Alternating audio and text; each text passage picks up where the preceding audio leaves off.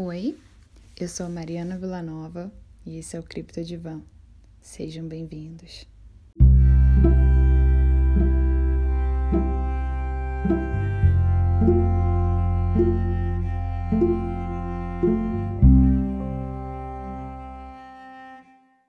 Bom, hoje eu quero falar sobre um assunto que eu já tô com vontade de falar faz tempo, mas não tinha surgido assim a inspiração e a oportunidade de falar sobre isso.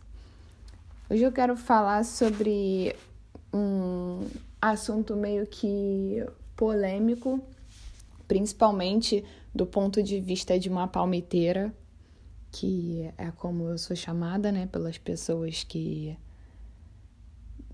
estão do lado de fora não entendem absolutamente nada da minha situação e pelo ponto de vista também de uma pessoa que acompanhou de perto um relacionamento que tinha tudo para dar certo, mas que não deu porque, enfim, não era para ser. A gente vai falar hoje sobre o amor afrocentrado e sobre o racismo dentro dos, relacionamentos interraciais e sobre essa moda que tá rolando de casais pretos, porque isso, partindo de muitas pessoas, é sim, pode ser chamado sim de tendência, já que não é interesse dessas pessoas ter esse tipo de relacionamento, é mais a coisa do, da mídia mesmo. Então, eu sempre me relacionei. Eu tive vários namorados, eu namorei muito. Tanto que hoje em dia eu até falo que eu não tenho a mínima necessidade de trair, até pela minha índole. Eu não, não sou a pessoa que tá no relacionamento e trai, mas também assim, por falta de, de emoção, de querer sentir alguma coisa diferente, de estar tá com uma pessoa diferente, de provar, de testar. Eu não tenho essa necessidade, porque eu namorei muito. Eu comecei a ficar com os caras, tipo, com 14 anos. Eu tive um namoradinho por um longo período, assim. Foram sete anos entre indas e vindas e conhecer outros caras e, enfim. Eu tinha uma vida social muito ativa, eu saía muito, ia para festas, tinha vários amigos. De vez em quando tinha aquelas coisas de ficar trancada dentro de casa por um período assim, principalmente quando estava na fossa. Mas eu tinha uma vida muito ativa, então eu tava sempre é, pegando os carinhas e tinha. Sempre tinha alguém, sempre tinha um contatinho. E eu tive vários namorados negros. E tive também vários namorados brancos. Só que chegou um ponto da minha vida que eu comecei a, a topar muito com os mesmos erros. E aí eu comecei a, a ficar um pouco mais analítica, sabe? E perceber que aquilo ali estava acontecendo repetidamente porque eu precisava aprender uma lição. Graças a Deus eu aprendi isso, que quando algo se repete na sua vida é, muitas vezes é porque você não aprendeu a lição ainda. Quando um erro né, acontece. Então eu comecei a ficar mais analítica e comecei a perceber o que estava acontecendo de errado comigo e com o outro e porque os meus relacionamentos não davam certo. É claro que quando a gente é muito jovem, dificilmente a gente vai ficar com uma pessoa só, né? Eu conheço poucas pessoas que ficaram em relacionamentos longos e algumas delas nem permaneceram nesses relacionamentos. Foi uma entrega de anos, assim, é, das suas vidas num relacionamento, aprendendo com o outro, mas não, não foi para sempre, tanto que acabou. Mas enfim, é, eu comecei a quebrar a cara com os meus namoradinhos, assim, que eu tinha, e era sempre a mesma coisa, era sempre traição, é, mentira, falta de respeito, achar que eu era menor, menos importante no relacionamento. E na época que isso aconteceu, eu não sabia me impor. Hoje é diferente, hoje eu sei o meu lugar, eu sei o meu valor Então eu sei como rebater esse tipo de situação. Até nem me deixaria entrar nesse tipo de, de parâmetro dentro de um relacionamento hoje em dia, porque eu sei o meu lugar e eu sei me impor no relacionamento. Mas eu meio que perdi o encanto, assim, sabe, por me relacionar com os caras dos meios que eu tava me relacionando, que eram os caras locais, assim, do meu bairro e tal. Tem aquela coisa do, do machismo, né? De achar que se a mulher se relaciona com vários caras, não ao mesmo tempo, mas se for ao mesmo tempo também, vira, vira fofoca no bairro, vira tipo a piranha. Ninguém quer namorar com ela porque ela é uma piranha, ela só serve para transar, ela não serve para para namorar, para ter um relacionamento duradouro porque ela é rodada, ela já saiu com vários caras, então eu não vou assumir. Esse é o papo dos bairros, é o papo dos locais. E aí eu comecei a ir para mais longe, já que os caras do meu bairro não me atraíam intelectualmente. Eu via que os caras eram totalmente, sabe, sem noção, ninguém tinha um ímpeto de, de crescer. E os caras que tinham jamais eles iam olhar para uma menina como eu. Na época, é, ser negra era assim, ou você era hipersexualizada, eles olhavam para você, ah, ela é, é gostosa e tal, ou então era super é, desvalorizada pelo fato de ser negra e eu tinha que aceitar namorar com qualquer um, porque eu não podia exigir, já que eu sou negra. Então eu falei, cara, eu não vou mais ficar é, quebrando a cara com, com esses carinhos locais e eu vou começar a sair para outros lugares e tentar conhecer pessoas diferentes. E era aquela história. Trabalhava, fazia, estudava, trabalhava, fazia bico, arrumava grana, comprava, gastava meu dinheiro todo com roupa de marca, me arrumava toda, me maquiava toda, ficava toda bonita, malhava, ia toda linda, maravilhosa para as festas. Com qual objetivo? Não era me divertir era encontrar alguém e ter um relacionamento com alguém. Porque eu sempre gostei de sair, eu sempre gostei de me divertir, mas o objetivo principal sempre foi esse. Porque é o meu objetivo de vida, é ter alguém do lado para dividir as experiências e viver. Eu gosto hoje muito de ficar sozinha. Eu aprendi que ficar sozinha é uma dádiva. Eu moro sozinha, eu moro com a minha filha, né? Mas eu tenho meu namorado, ele mora na casa dele, eu moro no meu apartamento. Eu hoje não me vejo morando com ninguém, mas eu adoro saber que eu tenho uma namorada, a gente divide momentos maravilhosos juntos. Mas eu não, não quero ter alguém embaixo do mesmo teto que eu. Porque hoje eu aprendi que eu posso viver sozinha. não preciso ter alguém embaixo do mesmo teto que eu. E se eu ficar solteira também, eu vou ficar de boa. Mas na época eu não sabia disso. Então, o meu objetivo principal em estar saindo e tal era encontrar alguém, era ficar com alguém, era tampar um buraco que eu não sabia ainda o que, que era na minha vida. E eu ia para longe, gastava minha grana, às vezes corria risco, ia para super longe. Tipo, eu morava na Zona Oeste, é, entre Campo Grande e Santa Cruz e eu ia para Lapa. Tipo, eu pegava um, dois ônibus, ia para Lapa e às vezes fazia várias paradas, sabe? Tipo, às vezes eu levava, ia, levava um salto na bolsa, levava uma, um chinelo ou então uma sandália baixa para quando fosse voltar. E aí convidava as amigas, se elas não quisessem ir, eu me revoltava e ia sozinha. E eu falava, cara, eu vou encontrar alguém e vai ser legal, vai ser bacana e eu vou ter um relacionamento com alguém, mesmo que seja uma pessoa de longe. Então, tipo, eu ia para qualquer lugar. Eu fui para várias festas muito longe da minha casa, assim, sozinha. Ia para rave, ia para as coisas todas. Tudo na intenção de encontrar alguém.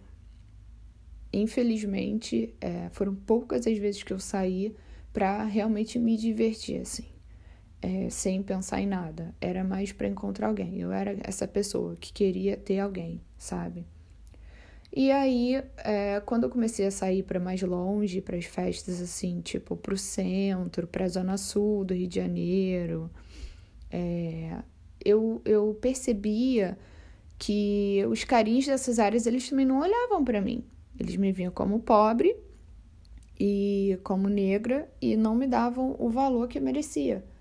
E eu sempre atraía o olhar dos gringos, sempre dos caras brancos, loiros, dos caras de fora, dos caras que estavam passeando. E eu conversei com vários, assim, eu troquei ideia com vários e fiquei amiga também de vários caras. Eu, quando comecei a aprender inglês, eu ficava na internet direto fazendo amizade em blog, MSN. Eu ficava fazendo amizade, assim, a esmo para melhorar o meu inglês. Então eu sempre tive muito contato com gringo e para mim não era difícil falar com gringo, porque eu já sabia alguma coisa de inglês. Então, se um cara começasse a puxar assunto comigo, tipo na praia, numa balada, eu sabia como conversar, desenrolar. Enrolava bastante no inglês, mas me virava bem e fazia amizade. Se fosse interessante, eu ficava. E eu me sentia é, tão valorizada naquele ponto. Eu olhava para a situação assim de uma forma tão inocente. Eu achava, nossa, eu sou interessante, eu sou bonita. Olha, eles falam para mim que eu sou bonita, que eu tenho valor e tal. E aí eu ficava pensando, cara, talvez é, eu consiga um relacionamento duradouro com uma pessoa assim, com uma pessoa que me valorize, com uma pessoa que olhe para mim e fale: "Nossa, que linda! Nossa, que interessante! Nossa, ela tem coisas para agregar na minha vida, para conversar, experiências para trocar comigo. Eu quero ouvir o que ela tem a dizer." Eu comecei a sentir isso, sabe? E foi aí que eu perdi totalmente o interesse de ficar com os caras locais que só queriam saber de transar e sair fora, não queriam relacionamento e que não queriam nada sério, queriam só me usar e às vezes nem na frente das outras pessoas, não queriam nem assumir que estavam ali ficando comigo, sabe? Eu lembro que eu fiquei com um cara por um tempo que eu fui, eu me apeguei muito a esse cara, eu gostava muito dele e ele é, era o organizador de um samba que tinha é, perto de onde eu morava. E, tipo, eu era super apaixonadinha por esse cara. Esse cara só queria me encontrar para transar, ele só queria me encontrar para ir para motel, só queria é, ficar comigo no final de festa. Ele não queria, tipo, sair comigo para jantar. Ele não queria, sabe? E eu me dava tão pouco valor que eu aceitava as migalhas, sabe? E aí, depois que eu cansei, que eu vi que eu tinha valor, que eu, que eu era uma pessoa interessante e que eu merecia mais, eu desisti totalmente de, dos caras locais. Os últimos, o último relacionamento que eu tive foi com um cara brasileiro que lá que eu tô falando assim antes de conhecer o pai da minha filha. Foi com um cara brasileiro que eu conheci numa festa na Lapa. E ele nem queria é, ficar comigo. Na época eu tava com uma amiga minha. E aí ele é, pediu para eu apresentar a minha amiga para ele. Mas a minha amiga não tava é, interessada nele, eu não tava interessada no amigo dele, então a gente não queria fazer tipo casaizinhos e ficou por aí mesmo. Só que aí a gente trocou contato, o cara era muito bacana, ele era de Curitiba e morava no Rio, engenheiro, e então ele morava no Rio, trabalhava numa empresa carioca e é, morava num apartamento cheio de engenheiro. E aí a gente começou a conversar e tal, e eu continuei vivendo a minha vida, é, saindo com os caras e tal, indo para festas e tal, e encontrei com ele algumas vezes embalada na Zona Sul, quando eu ia. E uma dessas vezes eu acabei ficando com um cara que eu conhecia, assim, aleatoriamente. Do nada conheci o cara, comecei a beijar o cara, assim, na frente dele. E nessa época a gente só era, tipo, coleguinha. A gente conversava, trocava mensagem, falava que ia se encontrar, aquele papo de carioca, e nunca é, se encontrava de verdade. Mas nesse dia, eu acho que quando ele viu que eu fiquei com um cara na frente dele, assim, ele começou a se interessar. E daí a gente começou um relacionamento. Eu achava que era um relacionamento. Eu ia para casa dele, a gente fazia várias coisas, a gente saía, ia para festas e tudo mais. Ele gostava de estar comigo, ele me levava para vários lugares para jantar e tal. A gente ia para praia, ele pegava onda, ficava lá na areia olhando. A gente se encontrava assim muito frequentemente. A gente teve uma parada muito legal. Só que eu morava na zona oeste e ele morava na zona sul. E era tipo, a gente falava que ia se encontrar e eu tinha que me arrumar correndo e três horas depois a gente ia estar tá junto, porque eu tinha que pegar ônibus e demorava pra caramba, enfim. E eu não sabia, mas nos dias que a gente não tava juntos, ele desfilava com outras meninas, assim, como namorado também, na área que ele morava. Eu não tinha noção disso. Eu fui entender isso quando a gente foi num bar mexicano, que a gente fez até amizade com a galera do bar, assim, que era dona do bar. E uma vez a gente foi juntos, logo depois que ele tinha ido com uma outra pessoa. E assim, a gente. Eu paguei maior amigo, porque eu percebi, sabe, que eles estavam sem graças, assim, os nossos amigos, donos do bar, estavam sem graças de me ver com ele, porque ele estava com outra menina lá em outro dia. E ele me levava, ele falava comigo como se ele me levasse super a sério. E ele não estava me levando a sério, estava sendo só mais um. Só mais um a fazer as mesmas coisas que já estavam acontecendo antes. E aconteceu dele começar um relacionamento com uma menina de um outro estado que ia para para casa dele, para apartamento dele no Rio de vez em quando. Tipo, eu peguei mensagem dos dois, combinando de se ver. E depois desse relacionamento, ele começar desse relacionamento, ficou um pouco mais sério e ele foi transferido para outro estado. Se eu não me engano, o mesmo estado que a menina morava. E aí ele terminou comigo, daquele jeito, super amigável, para não deixar mágoas e tudo mais. Falou que gostava pra caramba de mim, mas que ia morar em outro estado e que não ia rolar mais da gente ficar junto. E eu fiquei arrasada. Eu até falei para ele, cara, eu, eu deixei de acreditar que eu deveria me envolver com um gringo, porque os gringos às vezes se envolvem com a gente e depois vão embora, e a gente fica mal e tal, porque se apega. E me envolvi com um brasileiro de novo. E olha o que tá acontecendo, você tá indo embora, tá me deixando para trás. E eu fiquei muito arrasada, mas eu sempre fui de dar a volta por cima assim muito rápido, sabe? Eu, depois da minha adolescência, assim, na, na primeira fase, assim, da minha fase adulta, eu já tinha passado dessa fase de ficar na fossa, de ficar sofrendo, de ficar chorando. E aí ele foi embora, fiquei triste, mas eu trabalhava no Leblon na época e eu já tinha contato pela internet com o pai da minha filha.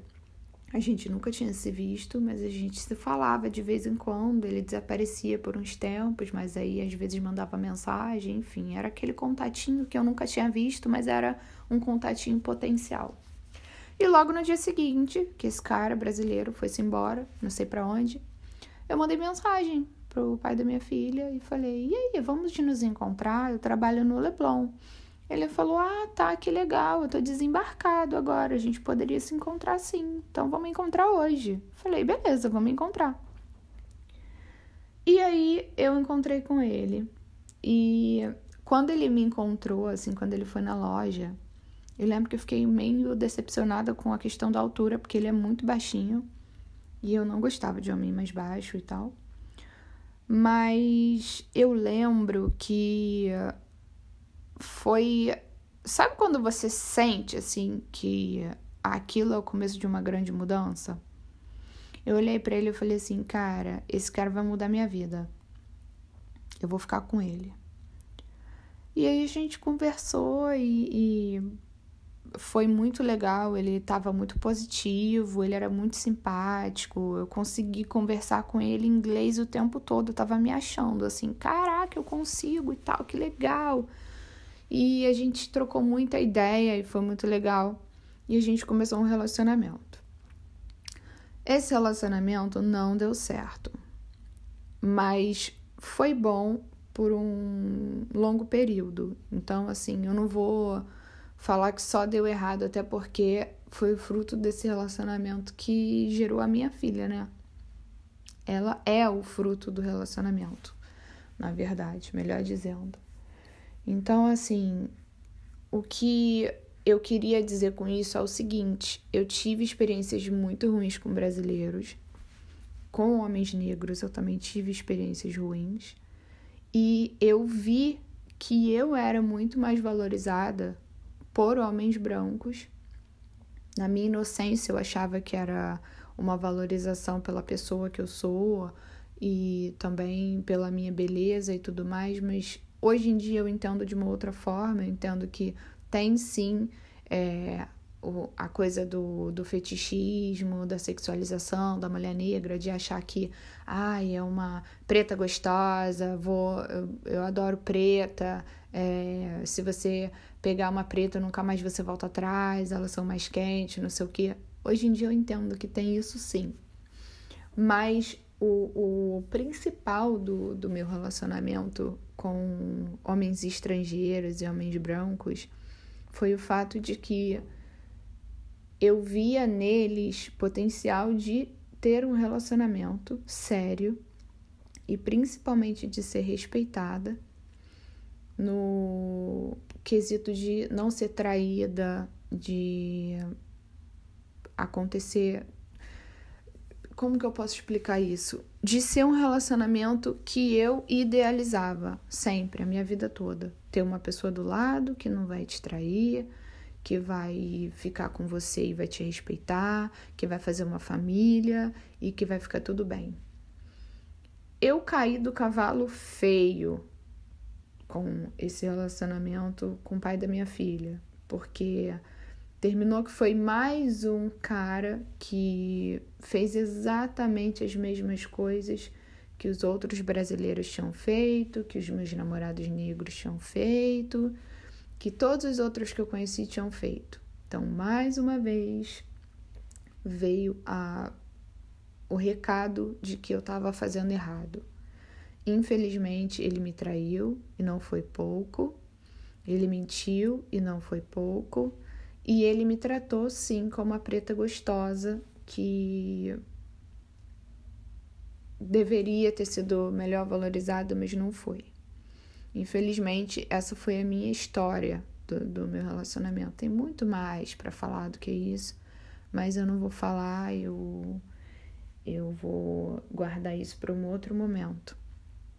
Mas por um tempo funcionou e muito a questão que eu acreditava que era o, o importante para mim no relacionamento: fidelidade, respeito, até que as verdades começaram a surgir e eu vi que não era nada daquilo.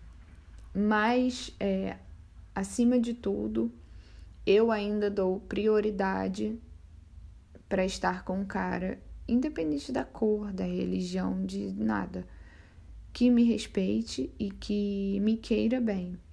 Hoje eu vivo na Suécia, eu tenho um namorado sueco. Aqui dificilmente eu iria me envolver com um cara, por exemplo, árabe, é, não tem nada a ver, é a, educação deles é completamente diferente da minha, o modo que eles respeitam uma mulher aqui é totalmente diferente. Um árabe ele não sai da sua religião para assumir uma outra mulher que é estrangeira, que não segue a religião.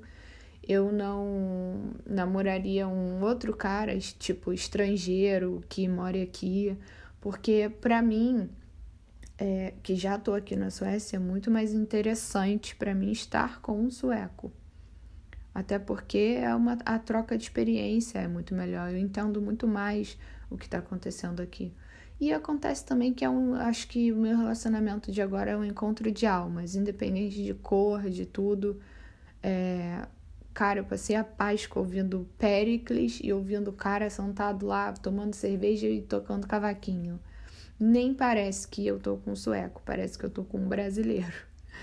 Mas em questão de caráter, em questão de não trair, é totalmente diferente. É como água e vinho em relação ao meu último relacionamento, que foi com o pai da minha filha.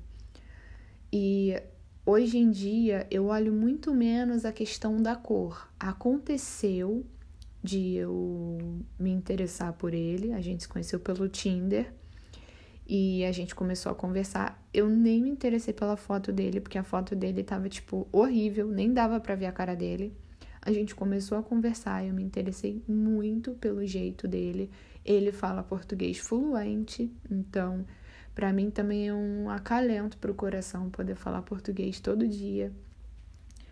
E outros aspectos, ele é um pai maravilhoso, maravilhoso, excelente pai para os dois filhos dele.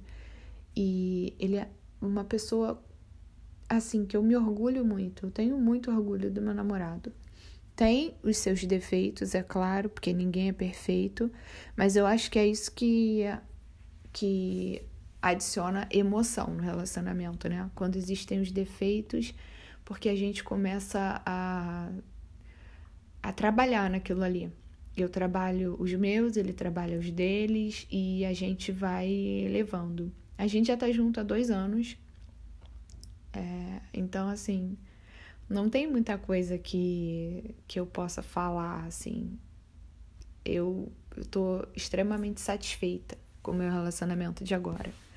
E não, não me importo nem um pouco com o que as pessoas pensam em relação à palmitagem, a ai, só quer saber de gringo, ai, só se relaciona com gringo, não dá não dá oportunidade para um homem negro. Não vou dar oportunidade para homem nenhum que eu não estiver interessada. Eu tenho que me interessar 100% por quem eu estiver. Pode ser até azul, amarelo, roxo, qualquer cor. Para mim, o que importa é eu conversar com a pessoa, me sentir à vontade ali, sentir no meu coração que aquela pessoa é boa, que tem uma oportunidade de criar um relacionamento saudável com aquela pessoa e seguir em frente. Se der certo, deu, se não der, vira aprendizado. Agora, o que eu acho que é muito errado, que é muito feio, é as pessoas levantarem a bandeira do discurso do amor afrocentrado quando na verdade elas estão fazendo aquilo ali por lacração, por mídia. Eu digo isso porque eu acompanhei de perto, recentemente, o relacionamento de uma pessoa que eu gosto muito, que se confidenciava comigo e falava para mim: eu tô entre a cruz e a espada, eu não gosto dele. E eu gosto do meu ex, e o ex da, dessa pessoa era branco. E estrangeiro também. Eu gosto do meu ex. É, eu não gosto desse cara que eu tô agora. Mas ele me trata muito bem. E ele me ama. Então eu tô tentando. Assim, o que eu via eu não sei nada desse relacionamento além do que eu ouvia por essa pessoa. Eu não sei mais nada. Só o que eu via por fotos e fotos, vocês sabem, não, não diz nada, não dizem nada. Parecia mesmo que o namorado dela, negro, gostava muito dela, estava sempre postando coisas, falando na internet né, falando publicamente do amor dele por ela e tudo mais. Eles fazem um casal muito bonito. Não sei, agora não acompanho mais, não sei se eles estão juntos ou não. Mas fazia um casal muito bonito. E era aquele casal que postava uma foto na internet, aquela coisa virava uma coisa assim enorme, porque vinham todos os militantes falando: ai, vocês são maravilhosos, amor preto, não sei o que, não sei o que lá. Mas o que as pessoas não sabiam é que por trás não era aquilo que era a realidade. Eu sei que aquele cara ali, ele estava tentando, de alguma forma, fazer com que ela gostasse dele ou fazer o relacionamento dar certo, mas ela não estava presente. Ela não gostava de estar tá ali. Ela estava empurrando com a barriga porque o cara era amável, porque o cara era legal e porque o relacionamento dos dois dava mídia. Porque era bastava postar uma foto para todo mundo vir em cima, falando: "Ai, vocês são maravilhosos, pai e mãe. Vocês são o meu exemplo. Ai, quando eu crescer eu quero ser que nem vocês. Ai, eu quero casar também com um homem preto. Ai, eu quero casar com uma mulher preta." Às vezes, as pessoas idealizam as coisas relacionadas em relacionadas à, à raça, à religião, a credo, e elas esquecem que tem muito mais coisa por trás disso, que tem muito mais coisa que importa por trás disso. Quando as pessoas entenderem que não é a cor que vai determinar o sentimento, não é a cor que vai determinar se o relacionamento dá certo ou não, se existe respeito ou não, aí sim elas vão viver mais felizes, porque eu posso garantir para você. Essa pessoa que relatava para mim que não gostava do cara negro que ela tava, que gostava do ex que era branco, ela não estava feliz, ela estava sendo oprimida por esse sistema de amor preto, de militância, de que as pessoas querem obrigar umas às outras a ser como elas são ou ser como elas querem. Ela dizia para mim que não estava se sentindo bem, mas que ela sentia muita pressão da sociedade para que ela vivesse um relacionamento no amor afrocentrado. Você acha que é saudável? Eu, eu vou levantar essa reflexão para você que já deve estar. Tá é, cheio, cheio ou cheia de ideias na cabeça é, relacionadas ao que eu disse durante todo esse episódio. Você acha que vale a pena você viver infeliz dentro da sua casa, dentro do seu relacionamento, mas mostrar para a sociedade que você está fazendo a coisa certa? Você acha que vale a pena você se anular, cancelar os seus sentimentos para viver um amor de fachada? Eu não digo que todo amor afrocentrado é falso. Eu não digo que todo relacionamento preto é falso. Assim como tem um monte de relacionamento interracial que é falso. Tem muita gente na minha é, condição de estar tá com um, um gringo que tá por dinheiro, que tá pelo conforto, sabe? Eu namoro um cara de 36 anos, mas eu já vi meninas da minha idade, de 32 anos, que estão em relacionamentos com cara de 64. Tá entendendo?